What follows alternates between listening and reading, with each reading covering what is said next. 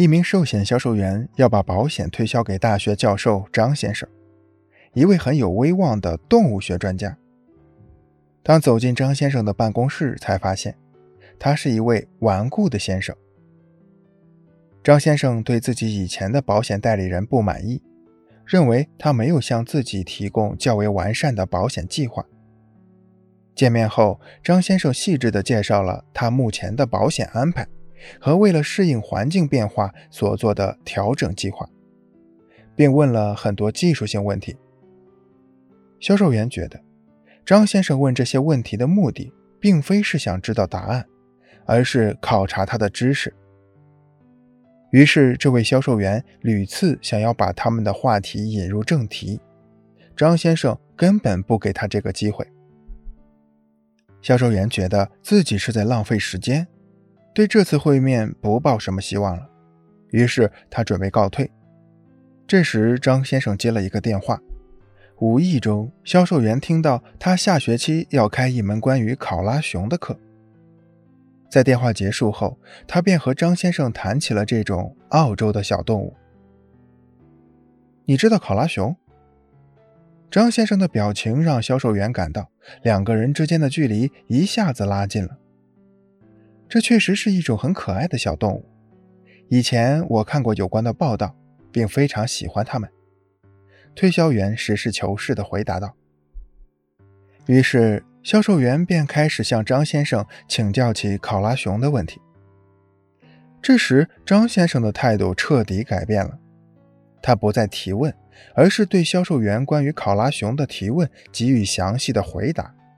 二人越谈越开心。那天，销售员除了从张先生那里知道了许多有关考拉熊的专业知识外，更重要的是，还收获了一张保单。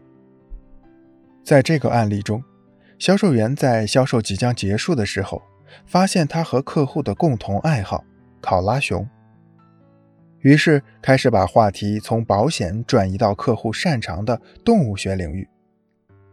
这样，双方一问一答，讨论得非常投机，交谈氛围变得融洽起来。张先生对销售员的信赖感也就随之产生，这样成交也就不再是什么难事了。可以说，销售员的这张保单是考拉熊带给他的。要达到共同意识所产生的强大效果，销售员就要学会抓住双方的共同点，唤醒对方的共同意识。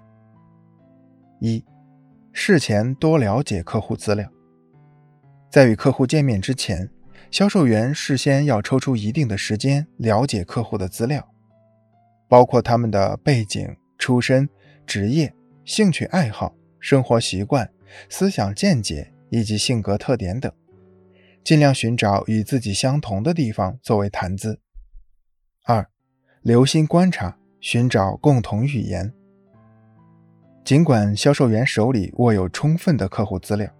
但仍然不能掉以轻心，因为这些资料难免会有误差，而且如果是即兴的销售行为，比如说卖场或是商店内的随机销售，很多情况下销售员是不可能提前了解对方的各种情况的。此时，我们就要留心观察对方的言谈举止、衣着服饰等，以直接获得随机顾客的基本情况。六，适当利用物情效应。在中国古代，乌鸦乃是不祥之鸟，看到它准没好事儿，所以古人大多比较厌恶乌鸦。